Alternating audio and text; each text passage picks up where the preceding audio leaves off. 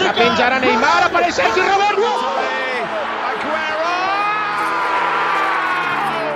Eurotúnel, o podcast que te leva para dentro do futebol europeu.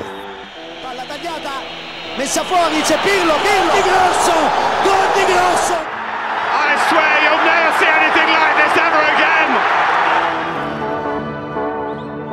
Salve, salve, meus amigos, aventureiros, moradores dessa grande bola azul! Chegando para vocês com mais um boletim diário da Euro. Você está no Eurotúnel, podcast que te leva para dentro do futebol europeu, hein? Vamos nessa, semifinais começando nessa terça-feira. Muito prazer, eu sou o Vinícius França e vou junto com você por aqui, eu e o meu parceiro Emanuel Vargas, que hoje está aí no seu outfit de assassino, né? Do Assassin's Creed aqui na minha câmera. Tá com seu casaquinho aí de capuz, com a gente nessa noite de terça-feira, dia 6 de julho. Para você nos ouvindo, né? Boa noite primeiro e também bom dia e boa tarde para você que nos ouve aí a qualquer momento na sua plataforma de streaming favorita. Vem com a gente, nos siga também nas redes sociais, arroba Eurotúnel no Twitter e no Instagram Eurotúnel Podcast. Vamos nessa falar de semifinais, hoje Itália e Espanha, um drama tardio em Wembley, 1 a 1 no tempo normal. Uh, seguimos com o empate na prorrogação e nos pênaltis a Itália passou por 4 a 2, despachou a Espanha de Luiz Henrique finalmente e vai às finais da Euro. Emanuel Vargas, seja muito bem-vindo, fala com a gente como é que você enxergou essa semifinal de hoje, essa partida entre Itália e Espanha. Fala Vini, fala galera que tá ouvindo a gente. É, me defendendo, né? Tá frio pra caramba aqui onde eu moro, né? Interior do Rio de Janeiro tá um pouquinho frio. Pra gente, qualquer coisinha já é muito frio, né? Então, a gente não, a gente não pode perder a oportunidade né, de colocar um casaquinho, ficar mais aquecido. E ainda mais, né? Com essa partida. Aquecer um pouquinho essa partida quente entre Itália e Espanha, né, cara? Não foi uma partida assim. É com tantas chances, uma partida tão animada, principalmente primeiro tempo, né? Primeiro tempo a gente tem ali os 10, os 10 primeiros minutos, a Itália tinha sua proposta muito clara, né? Não sei se você concorda, né, Vini? Mas parece que a Itália veio para, com 10 minutos, abrir o placar e é, diminuir o ímpeto da Espanha, né? Você ficou com essa impressão também? Piquei também, parecia que queria resolver da sua parte logo e depois se segurar, né? Para um time que tá brigando pro final, a gente pensar assim como brasileiro, parece que é muito pouco. O Brasil sempre se impôs bastante em semifinais, teve batalhas aí ao longo da história é, muito fortes. E a Itália veio para ser Itália nesse momento, né? Tentou aí ser mais tradicional. A proposta do Mantini não foi o que aconteceu. O primeiro tempo meio insosso, mas no segundo, no segundo virou trocação franca. E no começo aí, chances boas para ambos os lados. Depois tivemos gols, né? O Chiesa marcando depois o Morata. E aí sim o jogo ficou legal, ficou digno de uma semifinal. É, depois né, desses minutos de pressão da Itália, na Espanha ela conseguiu colocar o, o, o jogo dela em campo, né? Começar a tocar bola, aí aquele jogo que muita gente acaba achando chato, né? Eu também acho um pouquinho chato, né? Do meu, é minha escola de futebol preferida, né? Espanhola, mas é um jogo que dá resultado, né? Vamos ver o que a Espanha, a quantidade de títulos, né? Que a Espanha teve aí nessas últimas duas décadas e a campanha que fez esse ano também com nomes que ainda não, não estão tão prontos, né? Nomes que a gente não esperava, talvez que pudesse chegar a uma final dessa Euro. E, enfim. É... Mas é aquilo, né? A Espanha no segundo tempo, quando entra o Álvaro Morata, né, aos 62 minutos ali, e depois acaba entrando também o Gerard Moreno, muda, né? Acaba colocando mais preocupação tanto no Chiellini, tanto no Bonucci. Fizeram uma partida excelente os dois zagueiros da Itália, né? Mas quando entram dois centroavantes, né, dois jogadores de frente mais referência, eles têm que se preocupar com isso, né? É... Durante um momento assim, né, de ameaça dupla, qualquer zagueiro tem que ser o pesadelo aí, começando. É, até por isso também, em determinado momento, o Mantini põe o Rafael Tolói também na, na partida para dar uma segurada é, também nisso, né? Colocar mais esse jogo mais físico. Aí lembra um pouquinho aquela Itália do Catenaccio, né? Lembrou um pouquinho já nesses, nesses momentos assim. É, mas apesar disso, né, a Espanha com esse controle maior de bola, ela sofre o gol de contra-ataque, numa armadilha que a Itália ela ela esperando aparecer, né, uma bola lá na frente que o, o Immobile acaba segurando, né? Aí depois, no, no, na conclusão da jogada, ela sobra para o Chiesa e o Chiesa ele já vai para ter a posse de bola determinada a concluir. Se a bola ia entrar, se não, ele não sabe. Mas ele vai determinado a concluir a jogada. Ele pega, corta para o meio e aí não tem chance para o Nai Simon, um belíssimo chute. Essa bola acabou entrando, né? É, muita gente já dava a Espanha por derrotada se a gente for parar para pensar naquilo que a Espanha produz em termos de expectativa de gol numa partida, né? Espanha. Menos, ela... menos você, tá? Menos você, eu sei. Eu sei que, eu sei que você disse no verão passado lá no WhatsApp. É, lá no grupo do Eurotour eu falei, pô, tá com a carinha que a Itália vai tomar esse empate ainda, cara. E não deu outra, né, cara? É, como eu falei, né, entradas do Gerard Moreno e do Morata mudaram o rumo da partida ali, né? E numa troca de passe espetacular do Olmo com o Morata, ele recebe, ele o, o Donnarumma, ele crê que o Morata vai só com a direita, então ele meio que ele chaparia do outro lado, né? E o Morata só de esquerda põe no contrapé do Donnarumma, né? Não tem como. E aí a partida foi se desenrolando, não teve muita coisa, né? Aí a Espanha até conseguiu pressionar um pouco mais, né? teve uns dois lances assim que deu um bate-rebate na área, o Chiellini sai chutando tudo, Bonucci chuta para lá. Conclusão, o, o Donnarumma fez uma boa partida também, fez boas defesas durante a partida, tem que se ressaltar. O Pedri, um maestro né, para a seleção espanhola, né? O Marcelo Beckler fez até um, um, um, tweet assim que foi cirúrgico, né? O Pedro aprendeu a controlar o meio campo antes de poder tirar a carteira, né, para dirigir, né? Porque o que, ele, o que ele fez nessa Euro é absurdo, cara. O Pedro acertou 100% dos passes que ele tentou no tempo normal. Isso, isso não existe, não tinha registro de uma, de uma partida individual assim numa partida desta magnitude, né? Na semifinal de Euro contra a Itália, né? Então, aí, absurda a partida do Pedro. Aí Pode falar. O que, é, o que é mais difícil? Controlar o meio-campo da Espanha na semifinal de Euro ou controlar uma embreagem na ladeira, hein? Pois é. Aí fica a dúvida. Até que eu tô fazendo autoescola agora, a embreagem tá indo, cara. Mas é aquilo, tá sem, né? Tá sem carro atrás é tranquilaço, amigo.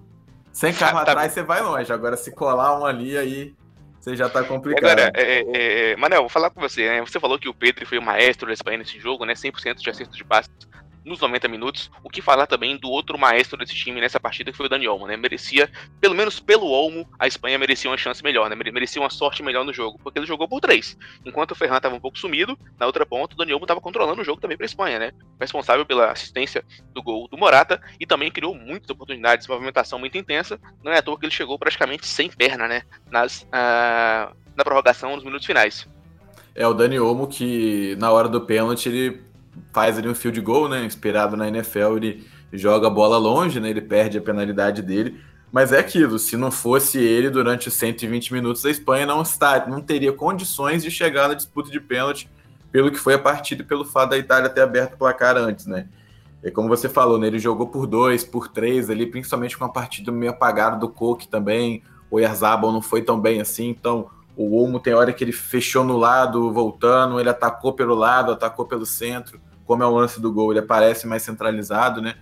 Ele é um jogador muito especial, né, cara? Um jogador assim que tomou decisões diferentes na carreira, né? Ele sai muito jovem da base do Barcelona, vai parar na Croácia, não volta para a Espanha diretamente, né, para um dos gigantes que procuram essas promessas, vai para o Leipzig e aí ele tem o futebol dele cada vez mais em desenvolvimento, né? E nessa Euro isso se mostra bastante assim, né? Uma boa Euro de Dani Olmo fica até como esperança, né, para a torcida espanhola, né? Acho que os dois caras que saem com mais gabarito, com mais expectativa dessa Euro são dois jogadores muito jovens, né, Dani Olmo e Pedro. E eu classificaria o, o Olmo hoje como um motorzinho até. Acho que o Maestro fica mais com o Pedro, mas o, o Dani Olmo foi aquele que fez jogar, né? E a participação desses dois jogadores foi fundamental para cansar a Itália, né? A Itália, ela, em determinado momento, ela estava sem perna na, na hora das cobranças de pênalti, né, quando a galera dá uma relaxada, a gente vê como é que as duas seleções estavam muito cansadas, né, mas a italiana parecia que estava ainda mais. Esse fato do Pedri acertar 100% dos passes em 103 minutos, né, porque ele acertou nos 90 e só errou o primeiro passe aos 13 do primeiro tempo da prorrogação, é, pode parecer de enfeite, né, se a gente for para pensar assim, ah, o que que altera, né, se acertar esse tanto de passe, deu alguma assistência, fez um gol, não fez, então o que que adianta? Não é bem aí, né, cara? Se você tem uma Itália que gosta de marcar pressão e você tem um jogador que não erra o passe, toda hora a posse do time fica com você, quando a bola passa por esse jogador, você cansa demais o outro time, você cansa demais os outros jogadores. Então isso teve uma influência absurda também na partida, na minha opinião, Vini. Eu acho também que outra coisa que contribuiu para isso, né, para esse cansaço italiano, uh, vai para conta do Roberto Mantini, porque ele retraiu seu time muito cedo, talvez. Ele colocou a Itália em, em posição de estar correndo atrás da bola, né, atrás dos espanhóis, muito cedo. Tirou jogadores de, de criação, de qualidade, uh, colocou um jogador de muito pouca bagagem, muito pouca experiência, que foi o Pessina, uh, que não tinha entrado ainda na Euro, se não me engano, né? Vou até precisar depois disso aqui. Acho que não tinha nem tido minutos na Euro e entrou na semifinal. Um jogo desse calibre, um jogador né, com, com pouca experiência, é algo muito arriscado de, de se fazer, né? Uh, então o Mantini tem sua responsabilidade aí em, em, em, ter seu time cansado demais para jogar com, com bola rolando. Nas penalidades, né? A, a precisão italiana foi mais bem premiada do que, do que a dos espanhóis. Então, acho que para ele, no fim do dia, o saldo é positivo, mas o Mantini acabou pedindo demais seus jogadores antes da hora. E agora falando Vini, de só, na, só, nessa, só nessa questão do Pessino, assim, né? É, você não tá de todo errado, né? O Piscina ele teve poucos minutos nessa Euro, se a gente for parar para pensar assim, em grandes momentos. Ele até fez dois gols, né? Mas foram assim, momentos. É, foi contra a Áustria, que ele já entra já e faz aquele outro gol da Itália, né? Então ele ele já entra na prorrogação ali nos minutos finais, então aquela carga inteira da partida ele não estava é, durante os 90 minutos. E contra, é, se eu não me engano, foi a, Tur a, Turquia, não, foi a contra a Gales. Foi contra a Gales, ele que faz o gol da vitória, inclusive, né? Mas é a Itália já jogando com um time B ali, né? Com um time meio misto, então não tinha essa carga, né? Dramática de pressão é, durante essa Euro também. É, só para finalizar o assunto da Espanha, né? O Moratinha que fez o gol de empate e depois, obviamente, perde o pênalti que dá, que dá a possibilidade da Itália né, passar de fase. Foi o pênalti decisivo do Jorginho. Ele Herói passou. Bate, né? Nunca bate. É, exatamente. Ele passou, né? O Fernando Torres como o maior artilheiro espanhol em euros, né? Então tá na frente aí de, de uma galera e também de Fernando Torres, o último, o último driblador de goleiros, meu caro Vinícius. Exatamente, né? E uma curiosidade bacana para levantar aqui com esse lance do Morata, que eu vi no Twitter isso, né? Tava lá zapeando no, no, no Twitter durante momentos menos tórridos do segundo tempo.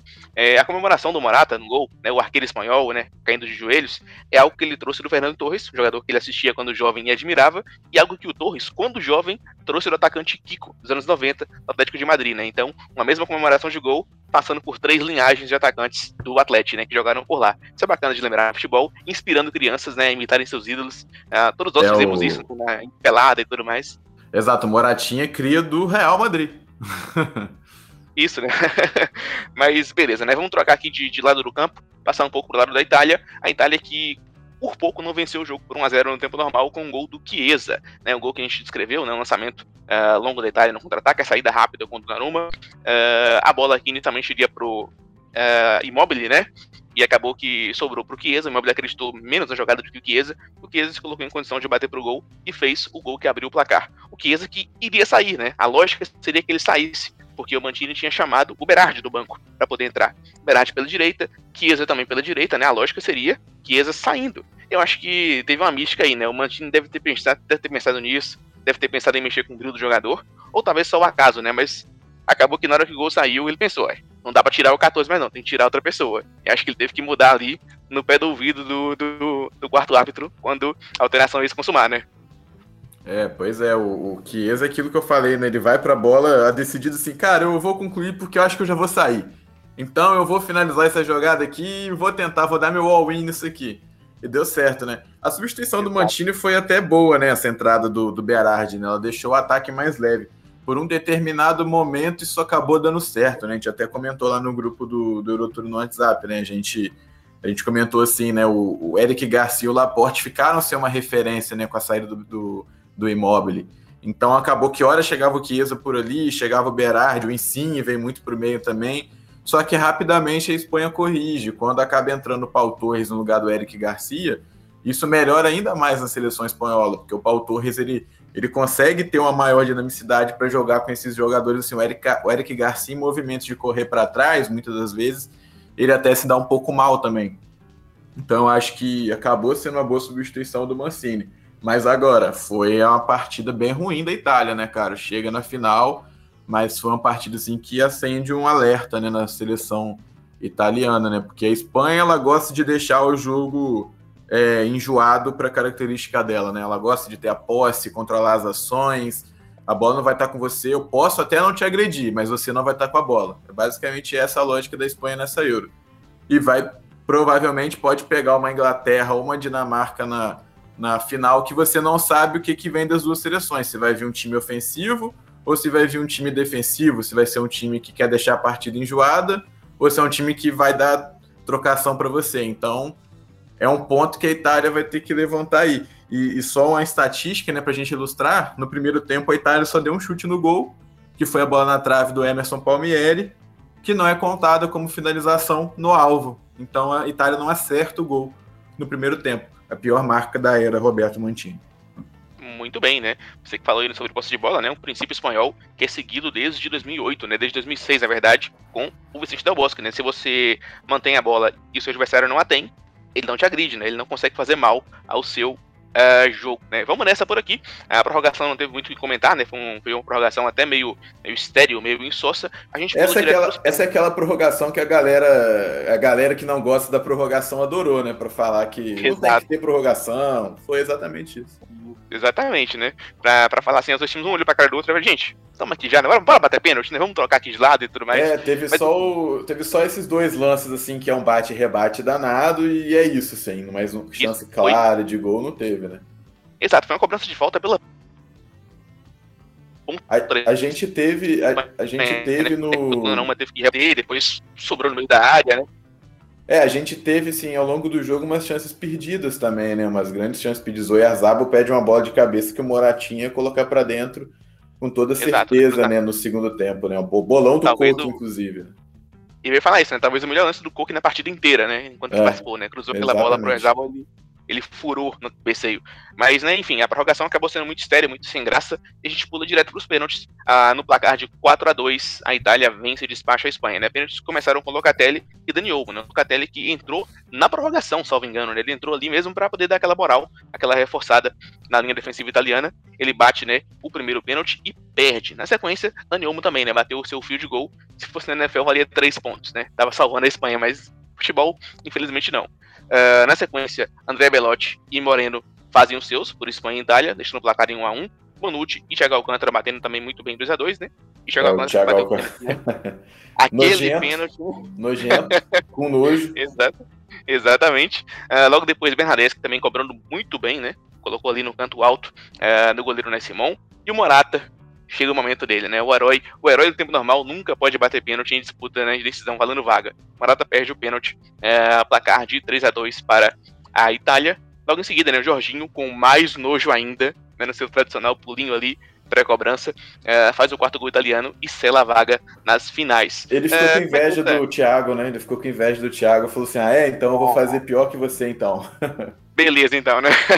Mas aí, como é que você enxergou essas cobranças de pênalti, Manel? Você viu ali algum, algum cansaço a mais de parte a parte? Quem tava com a perna mais pesada? Quem sentiu mais o momento psicológico dos pênaltis para você? Eu acho que quem sente mais, e é até meio chovendo molhado, né, por, ser o, por serem os dois primeiros que perderam, mas eu acho que toda a carga emocional de começar uma disputa de pênalti, entrar naquela pilha que tá valendo muito, acho que começa a partir da primeira cobrança, né? Não é à toa que Locatelli e Dani Olmo perdem essas primeiras cobranças, né? Dani Olmo isola Locatelli, o Nai Simão acaba pegando, mas Locatelli bateu bem mal também a penalidade. Então acho que eles acabaram se sentindo um pouco mais e depois a galera meio que sintonizou, tipo, galera, é, é tem que ir, eu tô cansado, mas não vai ter jeito, né? E a gente começou a ter boas cobranças, né? Principalmente do Bernadeschi, a do Thiago, que foi um verdadeiro nojo. O Morata, que o Donnarumma foi muito feliz também, né, na escolha é, do canto, assim.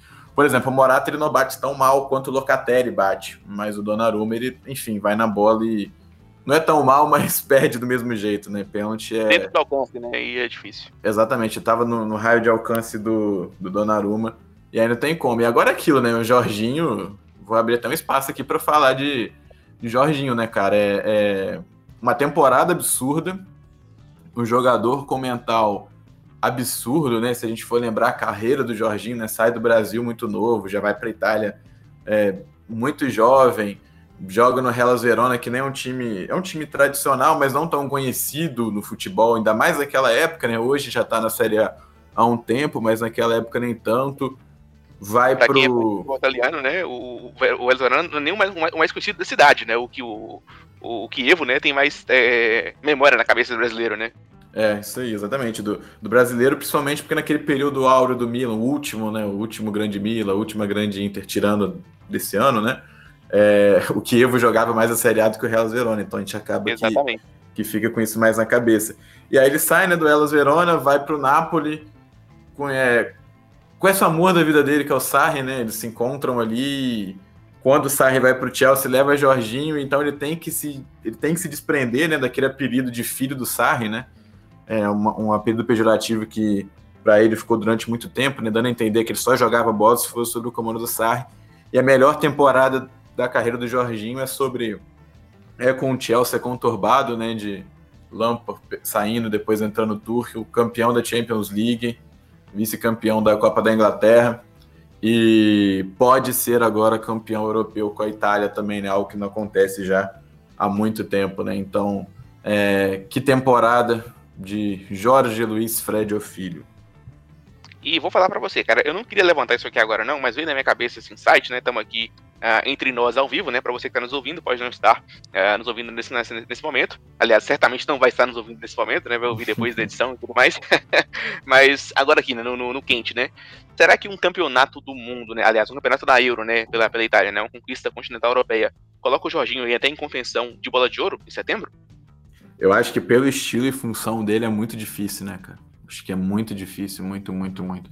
Ainda mais que se você for pegar o, a temporada absurda que o Messi fez, né?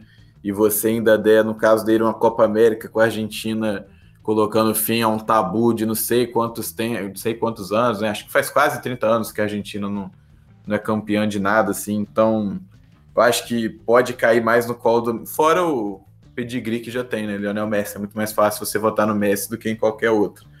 Mas agora, são N questões, né? Se a gente. Vamos pensar assim, eu também não queria levantar isso. Mas se a Inglaterra chega na final agora e o Kane faz dois gols em cada jogo, por exemplo. O craque, o que ele fez na Premier League, somado a um título. E a gente puxa um pouquinho da Argentina. Quanto tempo que a Inglaterra não é campeão de nada? Muito mais tempo que a Argentina. E fora o hype que você tem do jogador europeu, então.